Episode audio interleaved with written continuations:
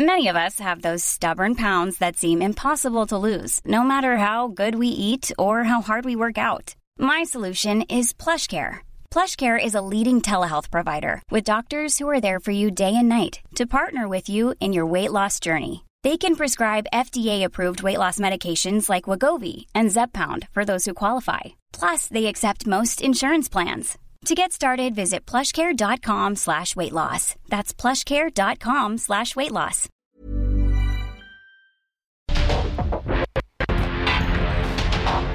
Porque el mundo actual no se entendería sin la economía, las finanzas y los negocios. Acompaña a Mario Maldonado, el columnista de negocios más joven y objetivo del periodismo financiero en su programa. Bitácora de negocios.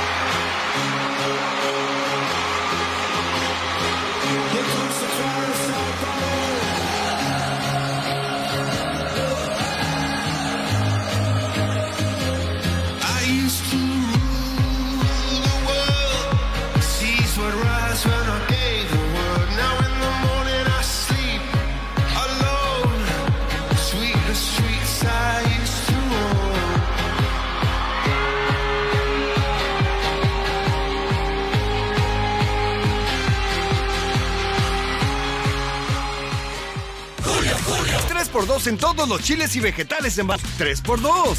Julio regalado solo en Soriana. A mayo 31. Consulta restricciones en soriana.com. El resumen. Pese al anuncio de Citi de que no venderá Banamex a Grupo México, el presidente Andrés Manuel López Obrador pedirá al secretario de Hacienda y Crédito Público Rogelio Ramírez de la O analizar la compra de Banamex a Citigroup luego de que cancelara la venta directa al empresario Germán Larrea. Si, no quiere este, vender, este, pues vamos a hablar con ellos. O sea, no descartamos la posibilidad, porque nosotros este, sí necesitamos un banco. Lo del banco si se puede, este, voy a hablar con el secretario de Hacienda para que se vea, eh, porque podríamos hacerlo. O sea, si tenemos, si tenemos.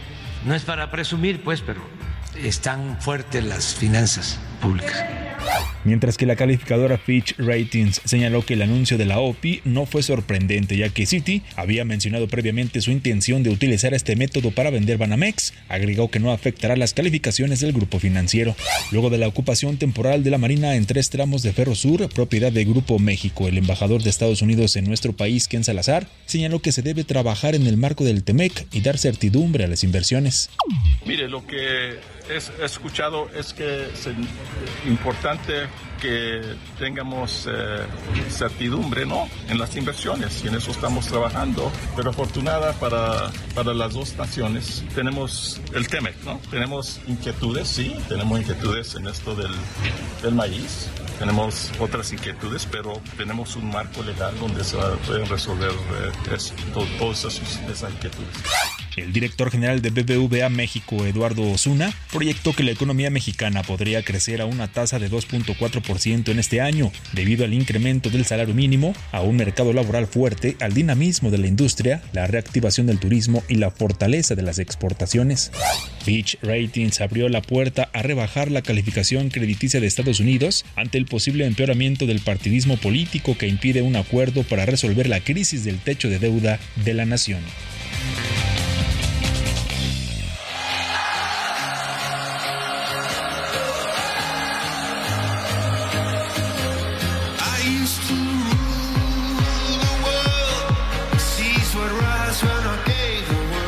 ¿Qué tal? ¿Cómo están? Muy buenos días. Bienvenidos a Bitácora de Negocios. Yo soy Mario Maldonado y qué gusto me da saludarlos en este jueves 25 de mayo del 2023.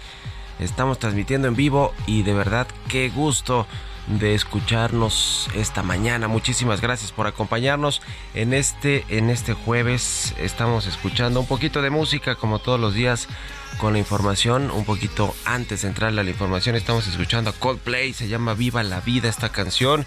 Esta semana escuchamos las canciones favoritas de Bitácora de Negocios. Y esta es de nuestro productor y jefe de información, Jesús Espinosa. Le entramos a los temas, a la información. Escuchamos ya un poquito del resumen de lo más importante de las noticias para este día. Y vamos a hablar también con Roberto Aguilar. Fitch pone en revisión especial calificación crediticia de Estados Unidos para una posible baja y también eh, vamos a platicar sobre Biden y McCarthy que siguen sin alcanzar un acuerdo sobre el techo de deuda en Estados Unidos y Alemania entra en recesión técnica. Hablaremos también con Gerardo Flores, el presidente y su tentación de meter al gobierno en todas las ramas de la actividad económica. Platicaremos por supuesto de City Banamex. ¿Qué sucede con este asunto? ¿Se desistió City de venderle a Germán Larrea el banco y va a colocarlo en la bolsa, pero hasta el 2025 le vamos a entrar al tema con Valeria Moy, la directora general del IMCO, y con César, César Rivera, investigador de energía del Centro de Investigación Económica y Presupuestaria. Vamos a platicar sobre el presupuesto de Pemex y de la Comisión Federal de Electricidad que eh, pues eh, está complicado el presupuesto que le van a asignar para el próximo año para cumplir sus obligaciones financieras Pemex y CFE. Le vamos a entrar a estos temas, así que quédense con nosotros 6 con 10 minutos. Vámonos a otra cosa.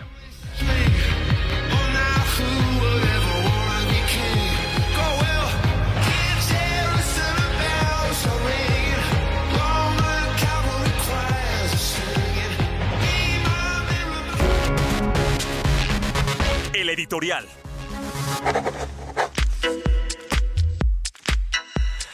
Germán Larrea, el llamado rey del cobre, pues no concretó esta adquisición de Banamex. Era el único postor, el último postor que quedaba en esta puja por adquirir estos activos del banco más emblemático y longevo de México y pues se quedó en el camino, entre otras cosas porque no, eh, pues puso una oferta atractiva sobre la mesa para adquirir estos activos de Banamex. Se decía que el banco quería por lo menos 9 mil millones de dólares para hacerse de estos activos, para vender los activos y para el nuevo comprador pudiera eh, entrar al, al, negocio bancario, al negocio financiero. La REA decían que ponía sobre la mesa 7 mil millones de dólares y lo cierto es que el presidente López Obrador terminó por complicar sin duda alguna este proceso, esta transacción, puso varias condiciones para que se pudiera adquirir el banco, entre otras cosas, que fuera un inversionista mexicano, que no tuviera deudos fiscales, que no despidiera a gente en la operación, es decir, prácticamente dejó fuera cualquier otro banco competidor y el último que quedó en esta puja fue Germán Larrea. Ahora, Germán Larrea está en un problema con el gobierno federal, con el presidente López Obrador por la adquisición por la eh, concesión más bien de un tramo ferroviario en Veracruz de 120 kilómetros de vías férreas que quiere recuperar el gobierno para su proyecto del corredor transísmico. Ahora, Germán Larrea es el segundo hombre más rico de México, tiene una fortuna de pues varios miles de millones de dólares y tiene además muchas concesiones. ¿eh? Hicimos una investigación y tiene 333 concesiones públicas de sus negocios de minería, de sus negocios de construcción, de sus negocios ferroviarios. ¿Qué significa esto? Pues que es un empresario que es el segundo más rico de México y que se ha hecho pues a base de las concesiones públicas. Ese es el asunto y es lo que yo creo que le molesta al presidente López Obrador. El acto de autoritarismo que sin duda fue que la Marina tomara las vías férreas de una parte de su concesión en Veracruz es un tema que preocupa sin duda alguna la certeza de la inversión privada a la certeza jurídica, ya lo comentamos, pero también habría que revisar las concesiones, ¿no? Concesiones que se entregaron en los años 90 con Carlos Salinas de Gortari y que pues te, tienen 50, 80 o 100 años de pues eh, usufructo para los eh, empresarios que las obtienen, ¿no? El caso de Germán Larrea, por ejemplo, esta parte que le eh, expropiaron o que retomó el gobierno en términos de una concesión pública es apenas el 1% de todas las vías férreas que tiene concesionados Germán Larrea en el negocio ferroviario. Es decir, es prácticamente nada de lo que tiene como negocio Germán Larrea en este asunto y también el tema minero, que es de donde se hizo rico Germán Larrea, es el rey del cobre, es con su grupo México la minera que más negocios hace en términos de explotación de minerales y de eh, metales como el cobre.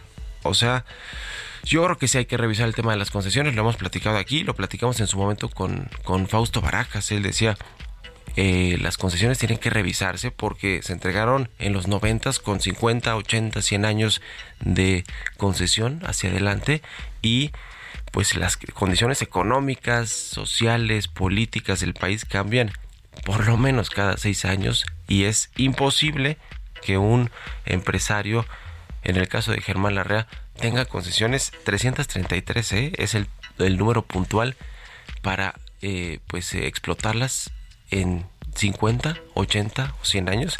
¿Qué opina usted? Escríbame en Twitter, arroba Mario Mal y en la cuenta arroba Heraldo de México. Políticas públicas y macroeconómicas. Gerardo Flores ya está con nosotros como todos los días. Mi querido Gerardo, muy buenos días, ¿cómo te va? Muy bien, Mario, muy, muchas gracias, muy buenos días a todos pues eh, están moviéndose muchas cosas con el presidente y con la 4T y su tentación de meter al gobierno en todas las ramas de la actividad económica. Hablamos de este tema de Germán Larrea y el asunto de pues retomar las concesiones públicas que tiene el Estado. ¿Cómo estás viendo tú el tema, Gerardo?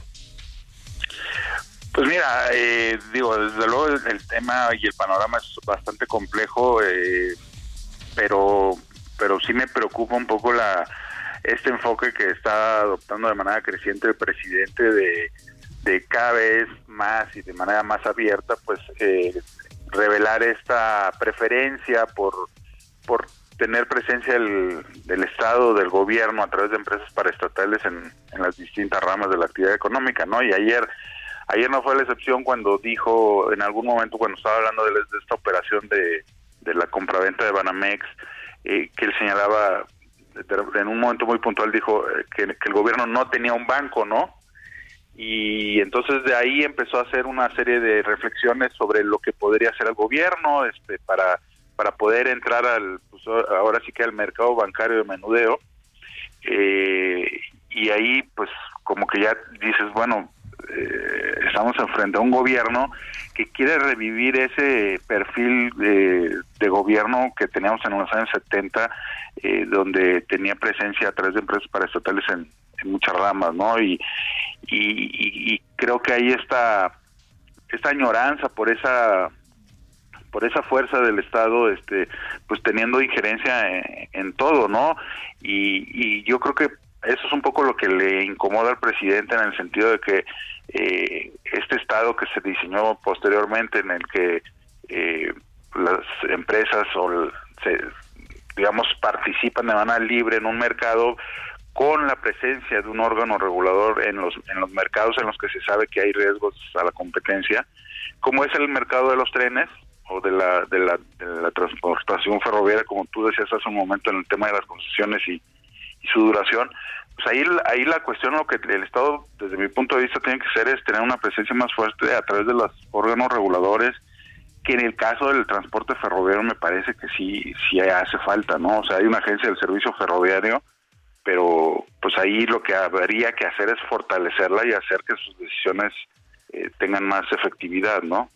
Entonces, eh, a mí lo que me preocupa por el lado por el que empecé es que estamos viendo hacia el final del sexenio un gobierno que se está moviendo mucho con mucho más determinación hacia esa hacia esa idea de estar metido en todo. Este ya lo vimos que está en, en aviación este que hubo esta este especie de orgullo por haber comprado las plantas de Iberdrola eh, que en la parte de los aeropuertos también ya está involucrado directamente y, pues ahí lo vemos metido ya cada vez más en más actividades, ¿no?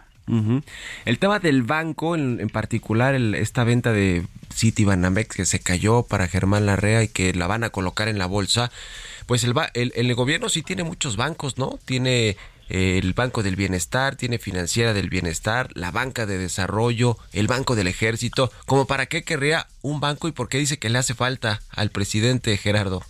Sí, pues por su, no, por supuesto que lo tiene, pero hay, eh, hemos visto, por ejemplo, esa idea que eh, él habla mucho de que la de la que la banca suda mucho el, dinero del gobierno, ¿no? Entonces como que trae esa tentación de meterle mano ahí que como que ya está harto de que suden el dinero y entonces como que pues, una de las formas de, de ponerle un alto a eso aparentemente pues es meterse eh, directamente con un banco pues, importante de gran presencia en todo el país, que en este caso es Banamex, ¿no?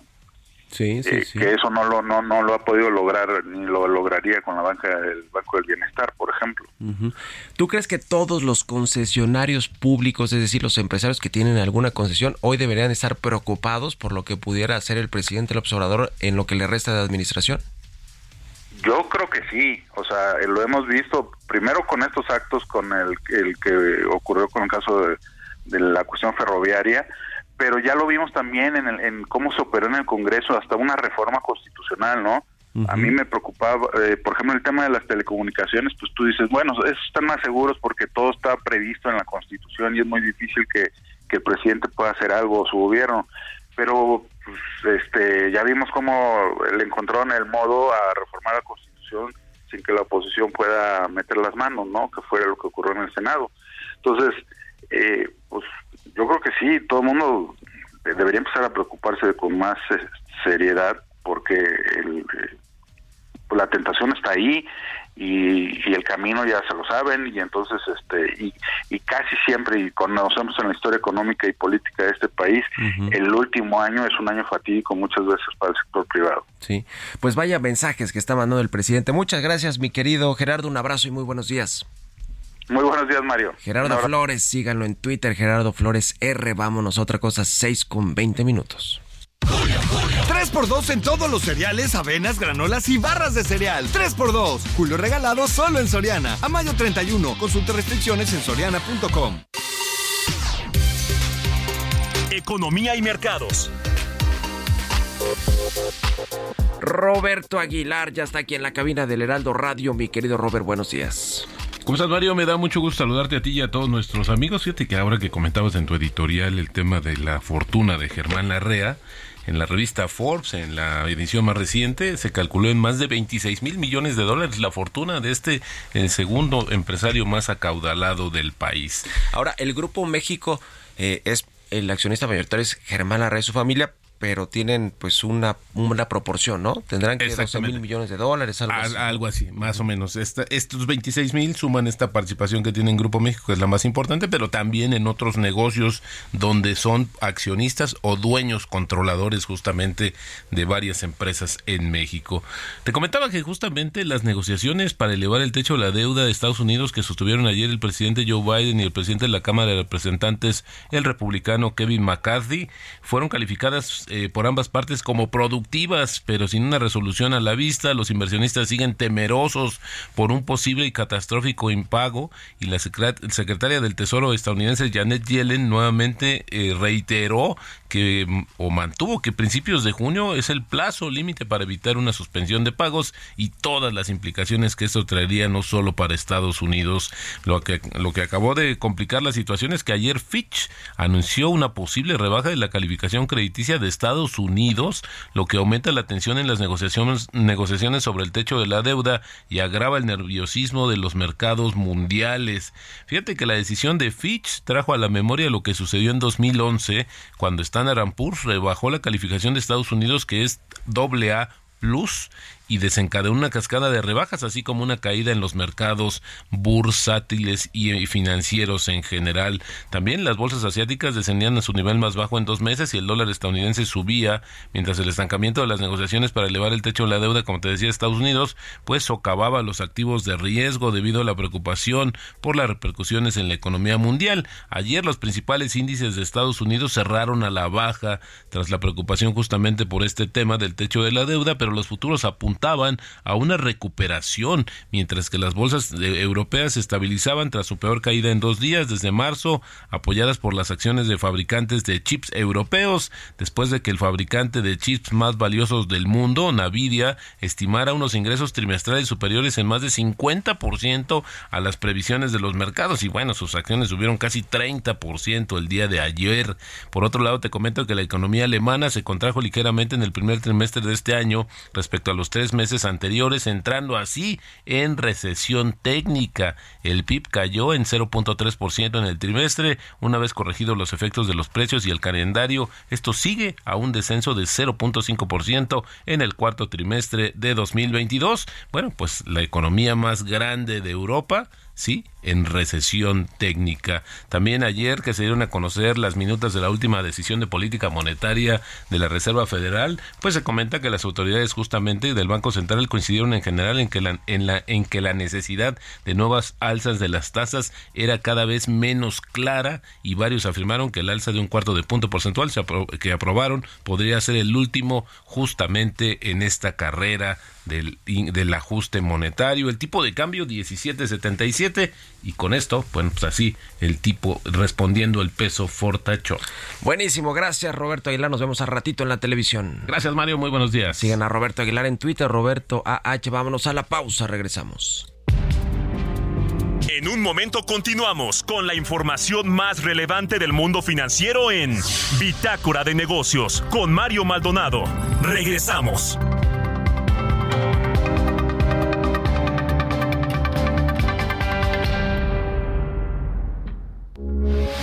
Radio, con la H que sí suena y ahora también se escucha. Estamos de vuelta en Bitácora de Negocios con Mario Maldonado.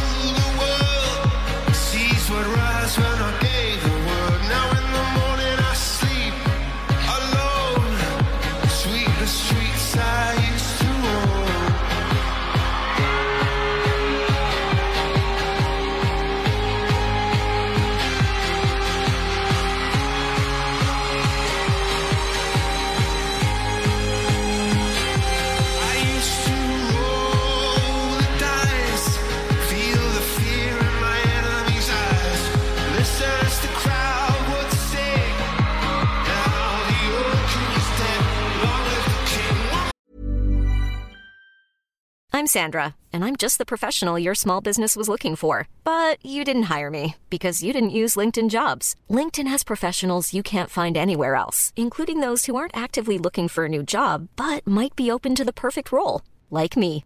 In a given month, over 70% of LinkedIn users don't visit other leading job sites. So if you're not looking on LinkedIn, you'll miss out on great candidates like Sandra. Start hiring professionals like a professional. Post your free job on linkedin.com/people today.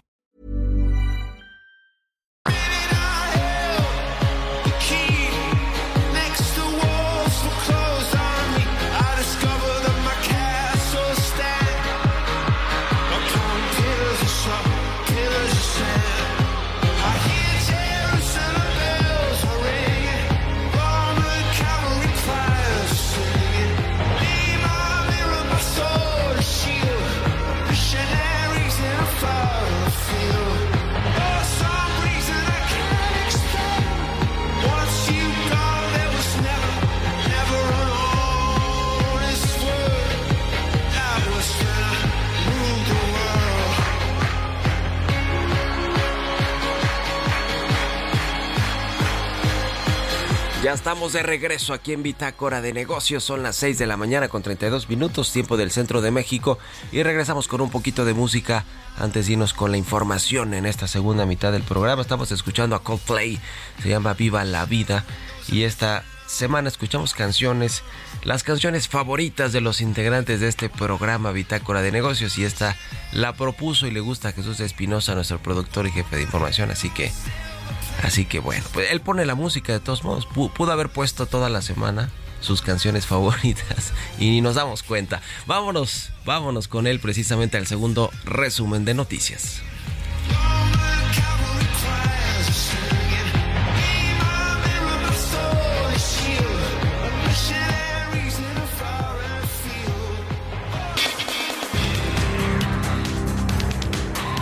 El auditor superior de la Federación, David Rogelio Colmenares Páramo, y el general Luis Crescencio Sandoval, secretario de la Defensa Nacional, suscribieron un acuerdo sobre las líneas de acción en materia de fiscalización superior. En el documento, firmado por los titulares de la auditoría y la Sedena, acordaron instalar mesas de trabajo para dar continuidad al canal de comunicación interinstitucional y para llevar a cabo tres acciones el impulsar y agilizar el intercambio de la información relacionada con los trabajos de fiscalización durante el periodo del 27 de mayo del 2023 al 1 de octubre de 2024 en sus diferentes etapas que son planeación, desarrollo, integración de informe del resultado y seguimiento. También fomentar y optimizar el intercambio de la información vinculada con el seguimiento de las acciones promovidas por la auditoría y la Sedena con motivo de la fiscalización de las cuentas públicas anteriores, así como promover las estrategias para el cumplimiento de las tareas antes mencionadas. La Comisión Federal para la Protección contra Riesgos Sanitarios, la COFEPRIS, informó que ha detectado seis nuevos distribuidores irregulares a través de una constante vigilancia que tiene por objetivo garantizar que las y los pacientes reciban medicamentos seguros, eficaces y de calidad para la atención de diferentes enfermedades. 3x2 en todo el cuidado bucal y afeitado. Sí, 3x2. Julio regalado solo en Soriana. A mayo 31. Consulta restricciones en soriana.com. Entrevista.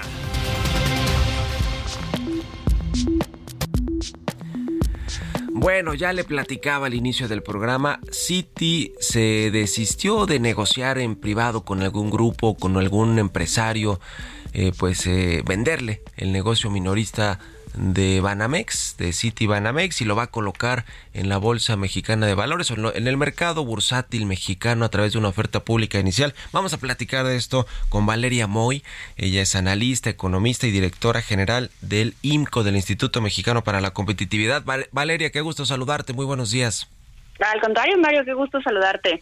Pues, ¿cuál es tu análisis de lo que ha sucedido con esta venta de Banamex que duró casi año y medio? Comenzó en enero del año pasado y pues finalmente la van a colocar en la bolsa.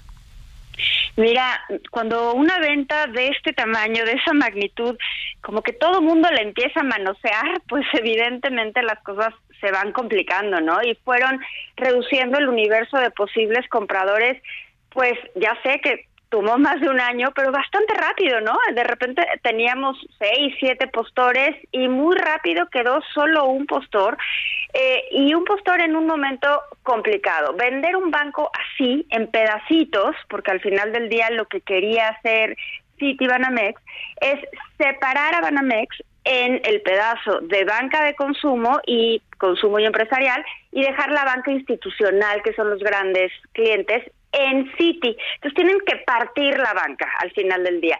Y esta división en pedazos de Banamex, pues de verdad complica la evaluación. Sí se vuelve un tema difícil de evaluar y un tema pues que le va costando al mercado, bueno, no al mercado, le va costando al propio Banamex. Entonces se vuelve una cosa de negociación. Hay que recordar que cuando se vendió Banamex en 2001 costó 12.500 millones de dólares y el precio que ya se estaba negociando a últimas instancias era de 7.000, una pérdida pues bien importante, claro, el, en dólares, a un tipo de cambio distinto, pero también con la inflación, o sea, fue cambiando y claramente no hay ninguna utilidad o ninguna ganancia en esa compra a lo largo de los años para Citi. Y en ese sentido, pues eso más la toda la opinión todo el día constantemente del presidente, los problemas con la REA, pues yo creo que fueron minando la posibilidad de que esta venta se concretara exitosamente. Y desde mi perspectiva, pues Citi dice, ¿saben qué? Nos vamos, dejamos esta venta directa y nos vamos hacia una oferta pública inicial, que debo decirte, Mario, que no me parece mala opción, o sea, hacer una oferta pública inicial creo que tiene la posibilidad de que se determine un mejor precio del que se estaba negociando y que además, ya tratando de ver el vaso medio lleno, creo que puede revivir el mercado de valores mexicano que está bastante moribundo, por decirlo de alguna manera muy políticamente correcta, ¿no? Hace muchísimo que no hay ofertas públicas iniciales, ha habido más bien deslistes y pues una oferta pública inicial del tamaño de, la, de Banamex puede ser interesante. Claro, esto va a ser hasta el 2025, entonces no podemos dejar de pensar, Mario, eh, pues que sí hay un tema ahí de Vamos a dejar esto por la paz un buen rato hasta que se concreten eh, otras circunstancias y se pueda llevar a cabo la operación. Un tema sin duda político porque hablan de comenzar el proceso en la segunda mitad del próximo año cuando ya va a haber nuevo presidente o presidenta de la República y quizá hacer ya la colocación, esta oferta pública iniciar en el 2025. Ahora, digamos, ¿quién gana y quién pierde eh, con, este, digamos, esta colocación o este desistimiento, desistimiento de Germán Larrea de seguir en el proceso de venta, el gobierno iba a recibir impuestos por una operación de este tamaño, el negocio bancario iba a, pues a recibir a un nuevo competidor que quizá le, inyectaría dinamismo, competitividad al sector bancario que quizá ya no veamos. ¿Cómo ves los ganadores y perdedores de esta decisión que tomó ayer City, Valeria? Pues yo creo que yo creo que el mercado de valores te dice quiénes son los ganadores y quiénes son los perdedores. Las acciones de Grupo México subieron ayer 8%, las acciones de Citi bajaron 3%. Entonces ahí claramente el mercado está decidiendo rápidamente quiénes ganaron y quiénes perdieron. Eh, en el tema fiscal, pues te acuerdas todo este tema que decía el presidente con, sus aritmética, con su aritmética muy sofisticada de pues mira, cuesta siete, me pagan dos, me quedo con cinco. A ver, ese pago de impuestos no va a existir, independientemente del tiempo, ¿no? Independientemente que la acción se, de que la venta se concretará hasta el 2025, ese pago de impuestos no va a estar en esta administración y el presidente sí estaba buscando recursos de forma importante para el año electoral, entonces eso de entrada no va a suceder. Y en segundo lugar, pues aquí hay dos pedazos, dos partes en el pago de impuestos. Cuando Citigroup, que al final del día pues es una empresa norteamericana, venda Banamex, Citigroup reportará ingresos, pero esos ingresos estarán en función de un montón de cosas, Mario. De entrada, de lo que vaya a colocar en el mercado, porque no va a colocar el 100% de Banamex de un jalón, o sea, va a hacer diferentes colocaciones y probablemente empiece, no lo sé, con 30% y luego coloque otro 20% y va a hacer una colocación paulatina, paulatina en el tiempo, puede durar muchos años de Banamex. Y en ese sentido, pues los ingresos que reporte Citi se volverán parte de los ingresos completos de Citigroup y al final del día se van a volver pues parte de todos esos ingresos y el ingreso tendrá eh, el impuesto estará en función del ingreso completo de Citi, además de que hay tratados de no doble tributación, o sea, pues esta, este pago de impuestos de un golpe que se imaginaba el gobierno de México simplemente no va a suceder. Y luego las personas que tengan, que vayan comprando las acciones de Banamex, pues pagarán impuestos en función de cómo le vaya la acción por ganancias o pérdidas de capital. Entonces, esa parte fiscal se va a volver yo creo que todo un tema, pero de nuevo, se va a volver todo un tema en 2025. Ahorita ni siquiera ni siquiera está en el radar, ¿no? Sí es una operación bien compleja. Yo creo que quién puede ganar, Mario, sinceramente, pues creo que puede ganar el mercado de valores y creo que puede ganar la gente que verdaderamente quiera meterle mano, que quiera comprar una acción de Banamex, ¿no? O sea, a lo mejor esta es la, la posibilidad más ya sé que el término no es el correcto, pero más democrática de que las personas que quieran comprar acciones de un banco como Banamex puedan hacerlo de nuevo hasta el 2021.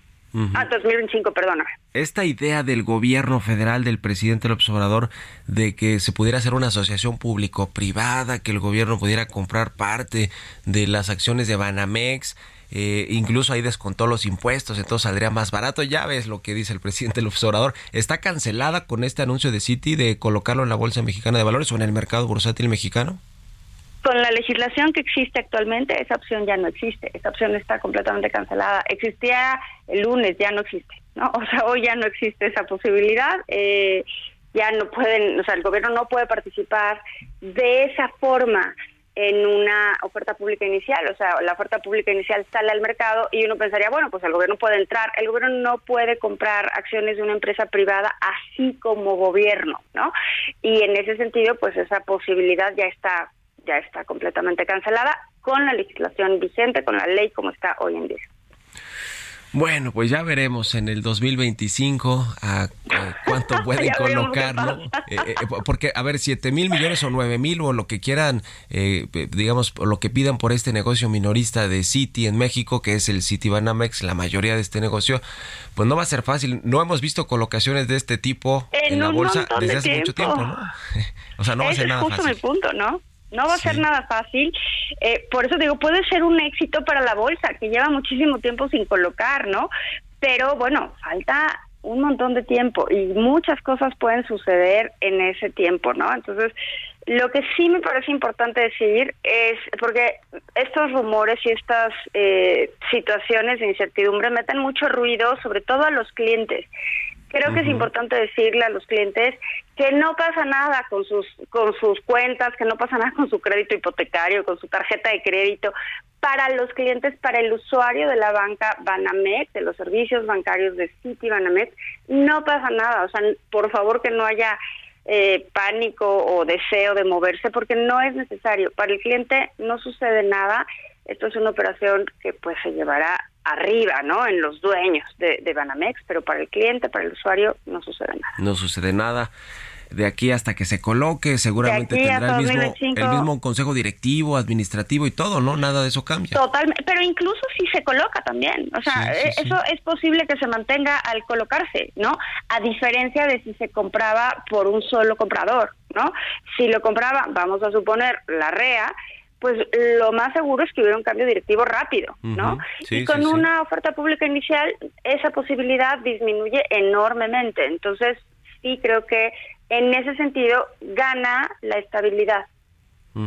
Lo que sí es eh, inusitado y de análisis profundo, Valeria, es cómo un presidente se mete a este asunto eminentemente entre particulares y, y, y, y, pues le genera ruido y termina pues por tirando una negociación de privados, ¿no? se mete a todo, se mete a todo, Mario, y eso sin duda es nocivo porque el presidente no entiende de estas transacciones, no tiene por qué entenderlas, pero no debe de meterse, uno no debe de meterse en las cosas que no entiende.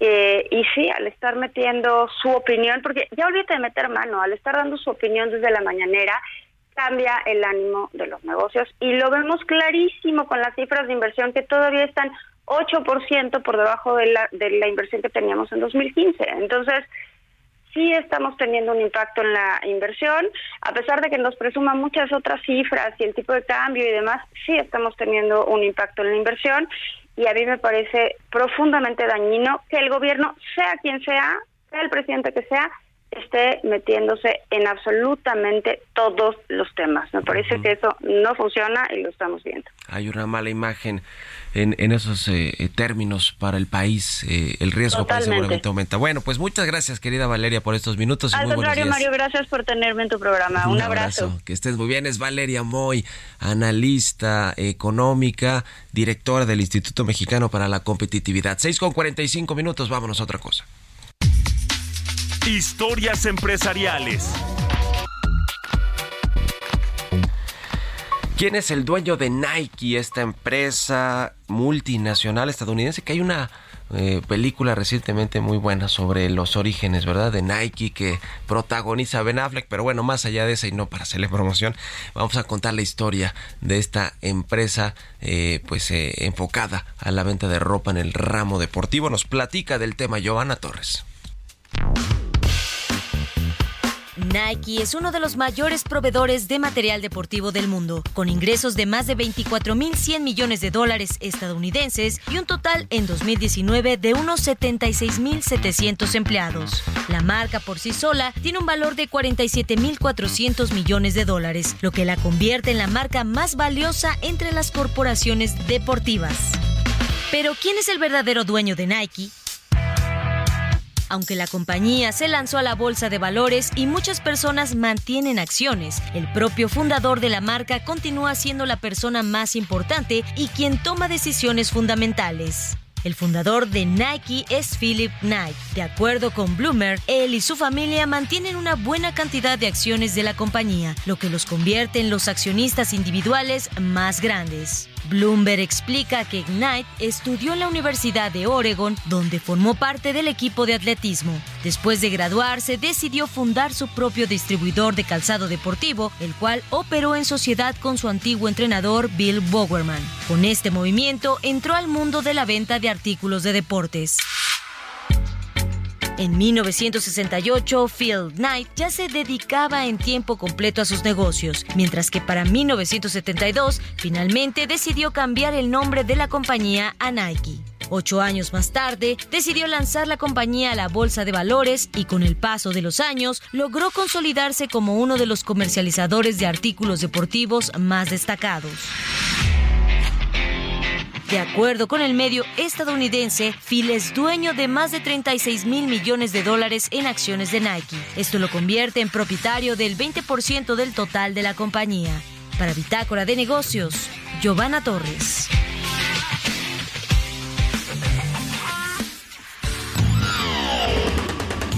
Mario Maldonado en Bitácora de Negocios.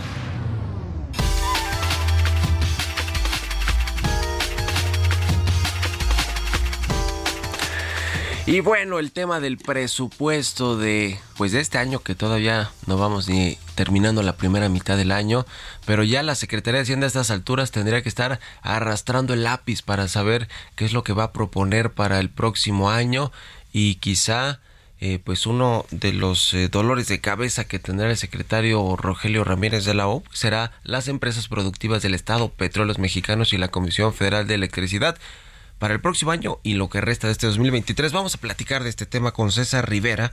Él es investigador del sector energético en el Centro de Investigación Económica y Presupuestaria. ¿Cómo estás, César? Buenos días. Hola, ¿qué tal, Mario? Buenos días. Un gusto saludarte a ti auditorio. Muchas gracias por la invitación. Gracias a ti por estos minutos. ¿Cómo, cómo ves a Pemex y a CFE en términos presupuestarios? Que sabemos que son dos empresas que pues eh, chupan muchos recursos del de el presupuesto federal de las arcas públicas. Sí, mira, eh, bueno, para, para lo que resta de 2023, eh, Pemex y CFE eh, están presionados por, eh, por los vencimientos de algunos de sus instrumentos financieros. esto representa que, que más bien del, presupuesto disponible o del, presupuesto, del presupuesto que han gastado en el primer trimestre, tiene un presupuesto disponible y este presupuesto disponible, al menos de Pemex, es de 3.5 veces lo que lo que tendría que pagar. Este, por, por su parte, CFE es de 2.2 de su presupuesto. Entonces, creo que eh, es importante ver cómo es que es, este estos vencimientos se van a cubrir, ¿no? Si, si dado el, momento en el que estamos viviendo, donde hay altas tasas de interés este, y pues en el que probablemente, dado que no tienen presupuesto, hay que renegociar esa deuda con altas tasas de interés que incrementaría el costo el costo financiero.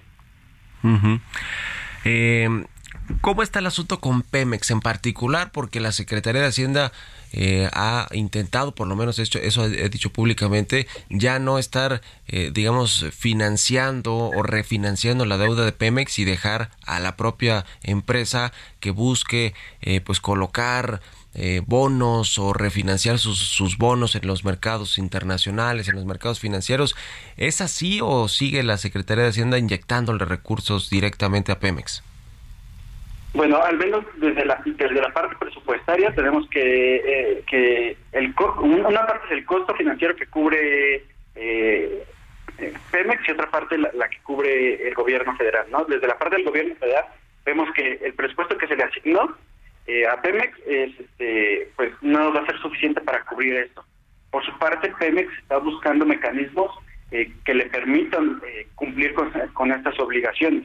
es cierto eh, que estos estos eh, o estos nuevos instrumentos es a través de bonos. Entonces, unos pueden ser esas opciones, el otro es refinanciar la, la deuda, ¿no? Entonces, eh, ahí ellos van a, ir midiendo cómo es que, de acuerdo a su situación financiera, cuál es la más óptima, ¿no?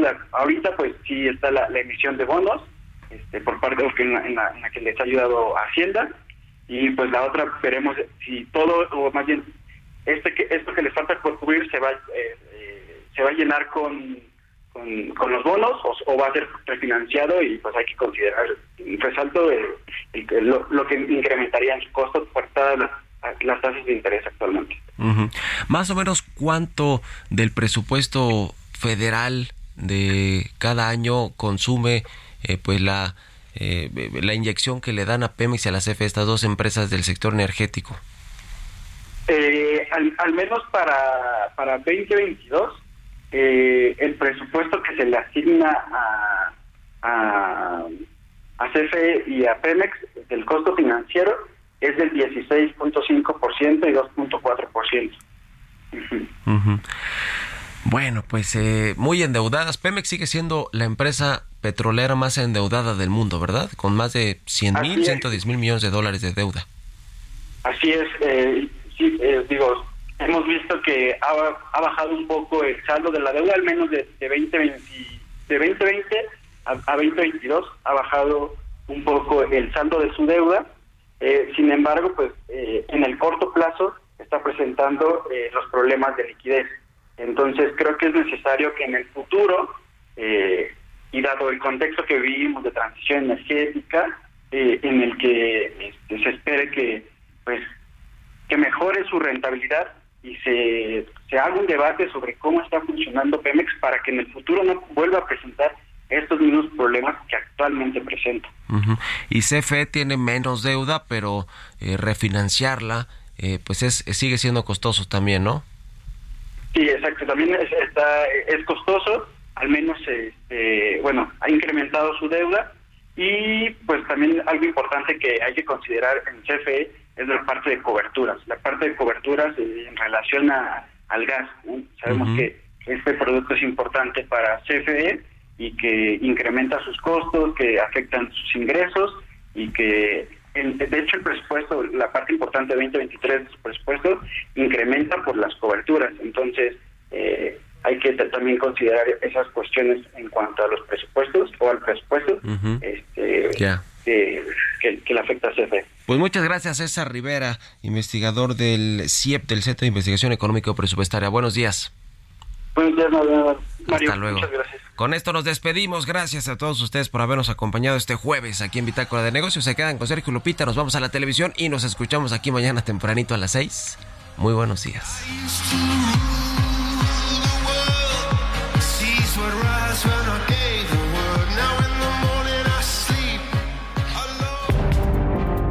Esto fue Bitácora de Negocios con Mario Maldonado.